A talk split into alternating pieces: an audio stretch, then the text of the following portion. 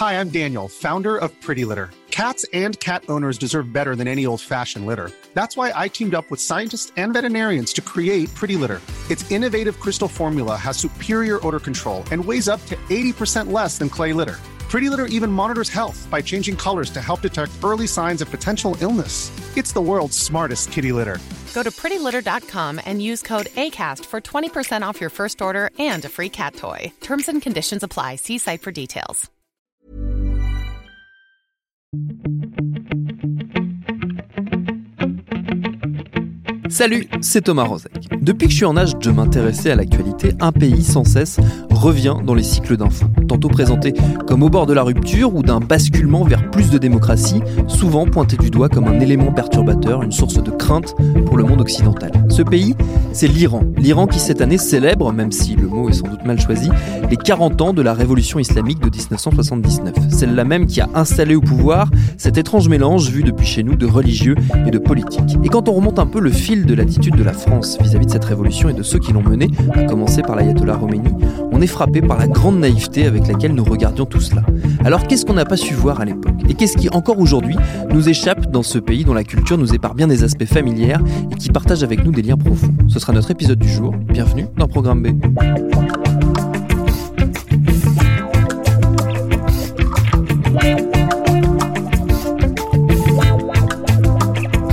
Pour mener à bien cet ambitieux programme, il nous fallait un invité capable de balayer les 40 années qui nous séparent de 1979. Ça tombe bien, c'est exactement le domaine d'expertise de Manaj Shirali. Elle est sociologue, enseignante à Sciences Po, spécialiste de l'histoire politique et religieuse de l'Iran, qui est son pays de naissance.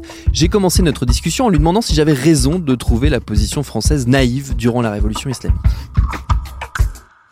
Oui, absolument, d'autant plus que la France continue à regarder la République islamique d'une manière très naïve.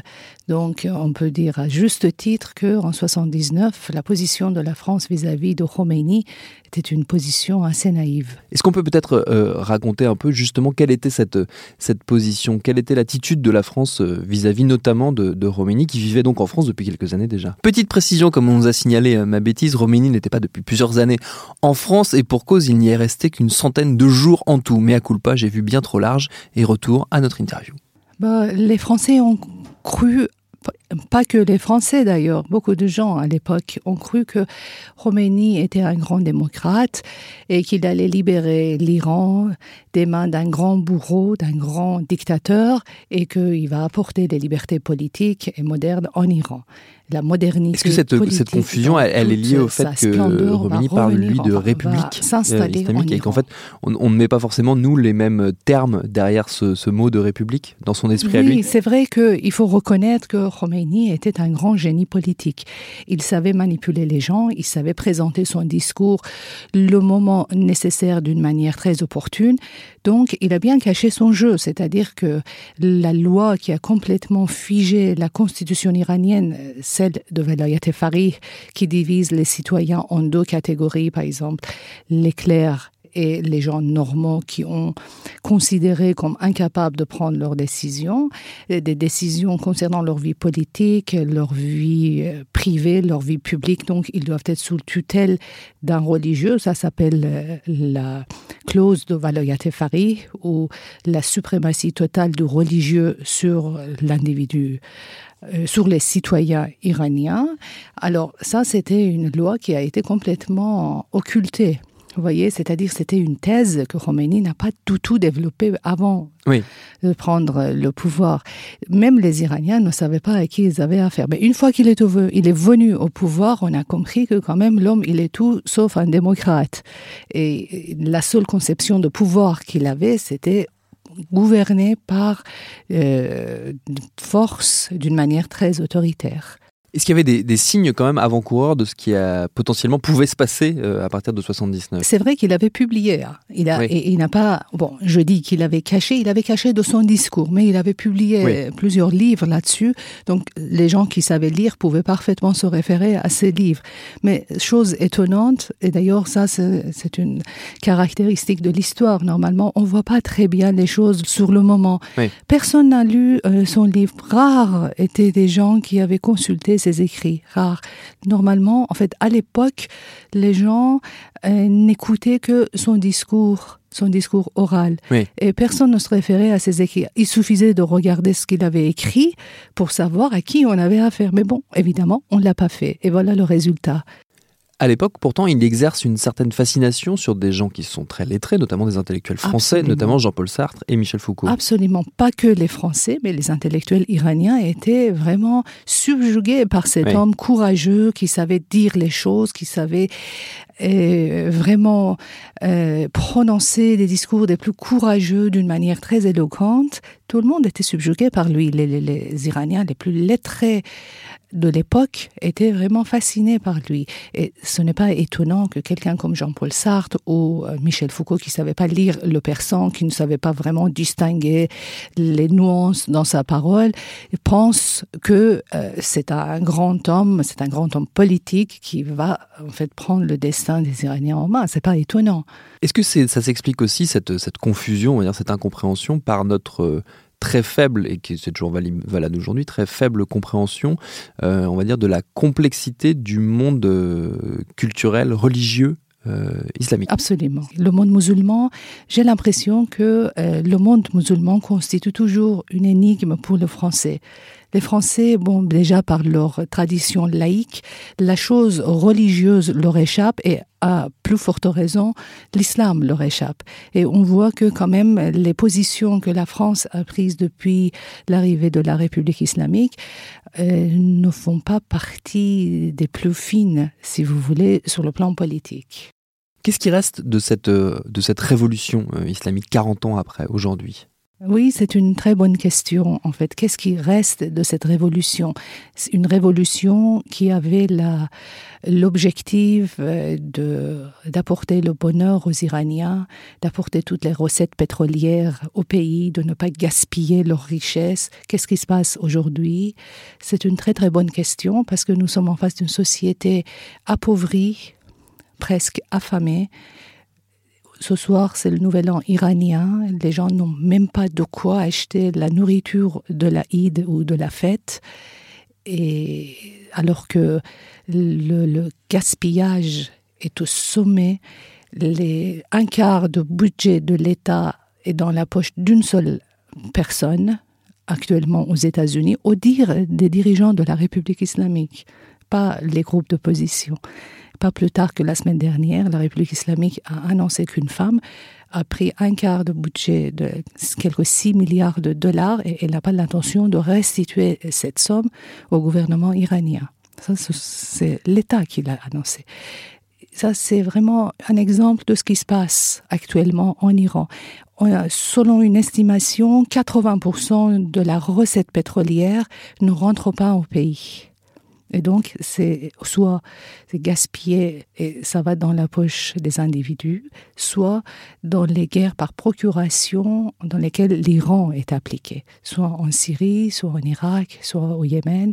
Donc, euh, vous voyez que 40 ans après, la situation de vie, la situation économique en Iran a complètement dégradé. Les Iraniens sont très mécontents et évidemment, ils regrettent. Vous voyez, quand la situation dégrade, quand les gens mhm. n'ont pas de quoi manger, ils regrettent le temps passé, ils regrettent l'époque royale, ils réclament le retour du fils de Shah. C'est ça, en fait, la situation d'aujourd'hui.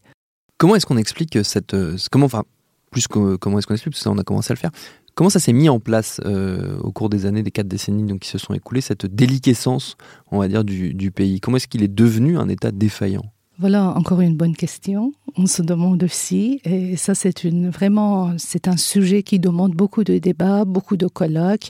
Je pense que la principale raison pour laquelle l'Iran est aujourd'hui dans cet état, c'est que dès le début, pour le clergé chiite qui a pris le pouvoir, qui est venu à la tête du pays, à la tête de la République islamique, l'intérêt national des Iraniens n'est pas rentré en ligne de compte. Leur but était d'élaborer l'islam, de propager l'islam partout dans le monde, de créer le monde musulman uni, indépendamment du clivage chiite-sunnite.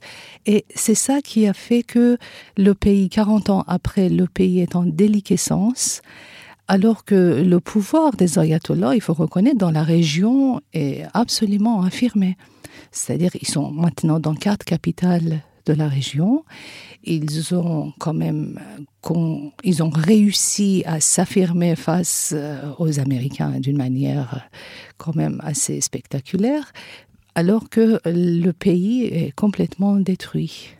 Politiquement parlant, euh, qu'est-ce qui structure aujourd'hui euh, l'Iran? Où est-ce qu'il en est le, pays aujourd'hui? Dans quel sens? En termes de vraiment d'organisation politique et de, de prise de décision.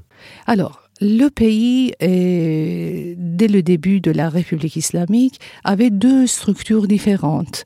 Une structure élective et une, une structure sélective. La structure sélective, dès le début, constituait 90% de pouvoir, de pouvoir de décision, et 10% de ce pouvoir était attribué au président de la République et aux organes, aux organisations sélectives. Aujourd'hui, on voit que les 90% de pouvoir sélectif, celle qui, ce pouvoir qui se réclame de la légitimité divine, le guide de la révolution qui dit que je suis représentant de Dieu, donc je décide. Ali Khamenei. Ali Khamenei, Ayatollah Ali Khamenei, il se dit le valier Fari, ça veut dire le représentant de Dieu sur terre. Donc, euh, bah, il est au courant de la volonté de Dieu. Personne n'a le droit de remettre en cause sa décision parce qu'il est en, en relation directe avec Dieu, soi-disant. Alors donc, c'est le pouvoir sélectif, c'est lui qui décide pour tout. Et toute cette politique belliqueuse de la République islamique envers la communauté internationale vient de cette partie. Il y a aussi 10% de pouvoir électif, l'organisation présidentielle, le président de la République, le Parlement. Alors ça, c'est au début, il constituait 10% de pouvoir, mais aujourd'hui, on voit que la marge est en train de se réduire de plus en plus et que de moins en moins, le président a le droit de prononcer sa volonté. La preuve il y a dix jours, Bachar Assad, le président syrien, était en Iran. Le président de la République et son ministre des Affaires étrangères n'étaient pas présents. Alors, il n'était pas présent, il n'était pas invité au fait. C'était une relation, c'était une entrevue entre le guide de la révolution Ali Khamenei et euh, M. Bachar Assad. Donc, vous voyez que le rôle du président de la République est encore moins important qu'il était il y a quelques années. Oui, donc c'est ça. Si je comprends bien, le, le pouvoir iranien n'est pas là où on le croit, et en plus, les personnes qui donc dirigent de fait l'Iran entretiennent l'illusion euh, de l'existence d'un pouvoir démocratique, notamment en peut-être diffusant l'idée que, euh, que, les, on va dire les, modérés ont accès euh, au pouvoir. Parce que régulièrement, quand on suit ça d'assez loin comme moi en tant que journaliste, on a la sensation que euh, un pas vers euh, plus de démocratie se fait avec l'arrivée au pouvoir justement de personnes modérées comme Hassan Rouhani, qui est donc le, président iranien euh, actuel qu'on nous a présenté, vendu comme étant un modéré. Mais en réalité, les conservateurs sont toujours là et c'est eux qui dirigent le pays. Oui, et d'ailleurs, les Occidentaux l'ont bien acheté. Il faut le dire, c'est-à-dire que cette image semi-démocratique que l'Iran essaye de donner aux Occidentaux a été bien en fait acceptée par les occidentaux, par ces derniers, sans euh, en fait aller un petit peu plus loin pour savoir ce qui se passe dans le pays. C'est vrai que, vous savez, moi je dis toujours, les orientaux ne sont pas C'est très facile pour eux de comprendre quels sont les principes en Occident, quels sont les principes importants, quelles sont les valeurs importantes pour les Occidentaux, et ils jouent avec. N'oublions pas que l'année dernière, exactement à la même époque, la presse française nous faisait passer Mohamed Ben Salman pour un grand modernisateur.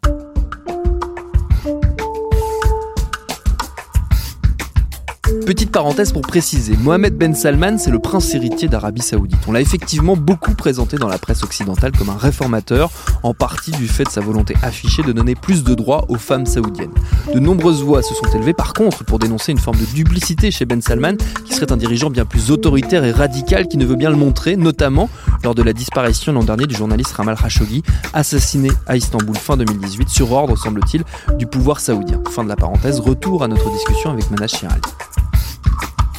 La naïveté occidentale fait que quand ces gens-là viennent chez nous et ils commencent à parler avec un langage édulcoré en disant que nous voulons mettre en valeur nos femmes, tout de suite, on achète.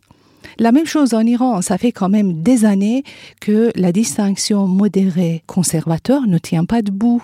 Pourquoi? Parce que les modérés sont encore plus corrompus que les conservateurs.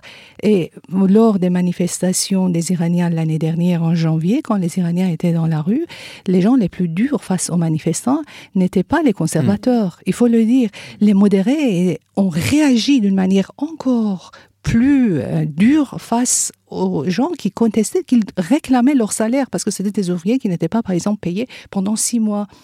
Je dis toujours, si en France, les ouvriers ou les fonctionnaires font la grève pour avoir une meilleure situation de vie, on est dans un pays, en Iran, on est dans un pays où les ouvriers font la grève pour avoir leur salaire qui n'a pas été payé pendant six mois.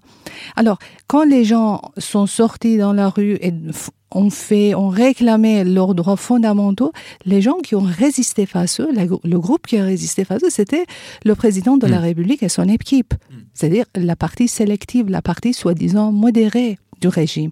C'est la raison pour laquelle aujourd'hui, ce type de distinction naïve ne tient pas debout et ne raconte pas la réalité iranienne, plutôt ça raconte la naïveté occidentale. Est-ce qu'il existe la possibilité, ou peut-être euh, est-ce qu'il existe en Iran une, une troisième voie quelque part entre ces modérés corrompus et ces euh, conservateurs extrêmement difficiles, euh, on l'a bien compris. Est-ce qu'il y a une voie d'opposition possible politiquement? En fait, déjà, il n'y a pas de voie. D'accord. Il n'y a qu'une seule voie, c'est-à-dire que la République islamique était une idéocratie au début. On a dit à tort théocratie, mais ça n'a jamais été une théocratie. Autant que je sache, Dieu n'a jamais gouverné nulle part. Donc, on parle de, de théocratie au lieu de parler d'idéocratie, mais il faut parler d'idéocratie. Donc, la République islamique, à l'époque de Khomeini, était une idéocratie. C'était l'islam idéologique de Khomeini qui régnait. Mais à la suite... Euh, après la mort de Khomeini, avec l'arrivée de ses successeurs, on, a vu quand même les nouvelles générations ont fait une, un basculement vers l'autre voie de gouvernance. C'est plutôt aujourd'hui ce qui se passe en Iran. C'est une bande euh, d'hommes politiques qui ne pensent qu'à hmm. leur propre intérêt à leur intérêt personnel et l'intérêt des Iraniens, l'intérêt du pays ne rentrent pas en ligne de compte. C'est pourquoi je les qualifie comme des kleptocrates et j'estime qu'aujourd'hui, en fait, la République islamique est basculée de l'idéocratie vers la kleptocratie. Et on voit ce qui se passe aujourd'hui avec cet appauvrissement rapide et massif des Iraniens. On voit à quel point les dirigeants de la République islamique sont en train de profiter de la situation tout en sachant qu'ils n'ont pas un long avenir devant eux. Donc, ils veulent s'enrichir le plus rapidement possible parce qu'ils savent que de toute façon la situation Justement, si la situation n'est pas tenable, vers quoi elle peut déboucher potentiellement? Quelles sont les options qui sont sur la table euh, pour le peuple iranien? Il y a des gens qui parlent de changement. Ils disent que le changement a déjà eu lieu, c'est-à-dire il y a un véritable coup d'État caché à l'intérieur du régime. Et aujourd'hui, ce n'est plus ni euh, le président de la République, ni même le guide de la révolution qui gouverne. Aujourd'hui, c'est le général Qasem Soleimani, le chef de l'armée des Pastaran, qui est en train de prendre les décisions majeures dans ce pays. Et on voit par exemple la semaine dernière quand Bachar al-Assad était là, la première personne qui est allée le voir, qui l'a pris dans ses bras, faisant des embrassades extrêmement chaleureuses, c'était le général Qasem Soleimani. Et il y a des observateurs très très au fait de la situation iranienne à l'intérieur du pays qui estime que le coup d'État a déjà eu lieu. Et là, maintenant, c'est l'armée qui est en train de gouverner et le guide de la révolution est devenu une marionnette dans la main des dirigeants de l'armée. Et donc, le régime a complètement basculé. la situation en ce moment est très ambiguë ça peut tourner dans beaucoup de choses. Ça peut, en fait, se euh, comment dirais-je, se transformer en des situations encore plus encore plus catastrophiques par rapport à la situation actuelle. Donc, on est tous vigilants, vigilants en train de regarder ce qui se passe, comment les choses s'évoluent, comment les choses euh, vont se dérouler dans les jours à venir. Est-ce qu'on peut imaginer qu'une nouvelle fois, le peuple iranien va euh, accélérer ce changement?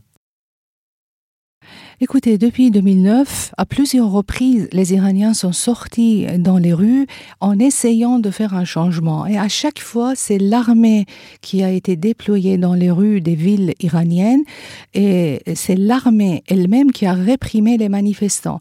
Aujourd'hui, quand on regarde la situation, on voit qu'un peuple avec les mains vides, sans être armé, qu'est-ce qu'elle peut faire? Qu'est-ce que les gens peuvent faire face à une armée qui est complètement équipée jusqu'aux dents et qui réprime sans hésitation? Et je ne pense pas du tout aujourd'hui que euh, le pouvoir populaire pourrait être capable à faire quoi que ce soit face euh, à une telle répression. La répression est tellement forte en Iran et les ayatollahs sont tellement décidés à réprimer, à rester en place que le pouvoir populaire ne peut rien faire. La situation n'est pas comparable avec l'époque de Shah parce que le Shah ne voulait pas tuer. Ça, c'est différent. On n'est pas en face des dirigeants euh, politiques qui ont des scrupules en pensant que non, de toute façon, il ne faut pas verser le sang. Non, ils sont prêts. Et vous voyez ce qui se passe en Syrie. Moi, je pense que l'exemple syrien est éloquent est éloquent parce que on est quand même euh, Bachar Assad était largement conseillé par les généraux de l'armée iranienne. Et on dit que derrière euh, du régime syrien était la main tout le monde le sait d'ailleurs. Donc les Iraniens savent qui a gardé Bachar Assad en place et ils savent ce qui les attend une fois qu'ils sortent complètement dans la rue. Et je peux vous dire que les conseillers de Bachar Assad sont bien en place pour appliquer leurs propres conseils en Iran. Donc pour répondre à votre question, je pense que, je le dis très souvent, je pense que nous sommes dans une région du monde où le peuple ne peut pas prendre en fait son destin en main, tellement les régimes en place sont euh, sans scrupules et tellement les régimes en place sont capables à faire face à la volonté euh, du peuple qu'est-ce que les gens peuvent faire dans ce genre de situation C'est en fait normalement le sort des régimes politiques dépend des alliances qui se créent entre les différentes puissances régionales. Justement, à part la Syrie, euh, qui sont les alliés de, l'Iran aujourd'hui? Euh, N'oublions pas, le grand allié, c'est euh, M. Poutine c'est M. Poutine qui, manifeste un soutien pour l'instant extrêmement important envers les Iraniens parce que les dirigeants iraniens ont ouvert les portes du pays sur lui. Euh, le mois d'août dernier, les dirigeants iraniens lui ont offert la mer Caspienne. Tous les droits de jouissance de la mer Caspienne ont été accordés aux Russes. Et ensuite, euh, contrairement à la constitution iranienne qui ne permet pas euh, la présence des forces politiques et des forces militaires étrangères dans le pays, la plupart des garnisons, la plupart des casernes iraniennes, là maintenant, sont exploitées par les Russes. Les grands aéroports militaires iraniens sont devenus les bases des avions russes. Donc, dans cette situation, quand les Russes ont la main mise sur le pays, évidemment, ils soutiennent les dirigeants actuels.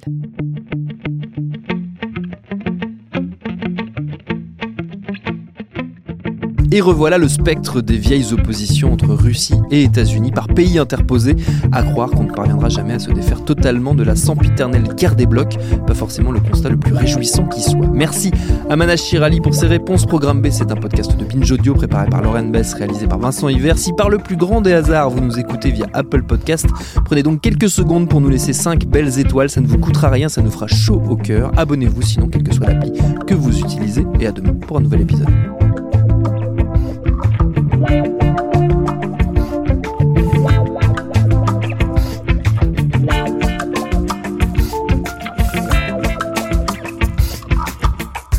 Binge. Hey, it's Paige DeSorbo from Giggly Squad. High quality fashion without the price tag. Say hello to Quince. I'm snagging high-end essentials like cozy cashmere sweaters, sleek leather jackets, fine jewelry, and so much more. With Quince being 50 to 80% less than similar brands. And they partner with factories that prioritize safe, ethical, and responsible manufacturing. I love that. Luxury quality within reach. Go to quince.com slash style to get free shipping and 365 day returns on your next order. Quince.com slash style.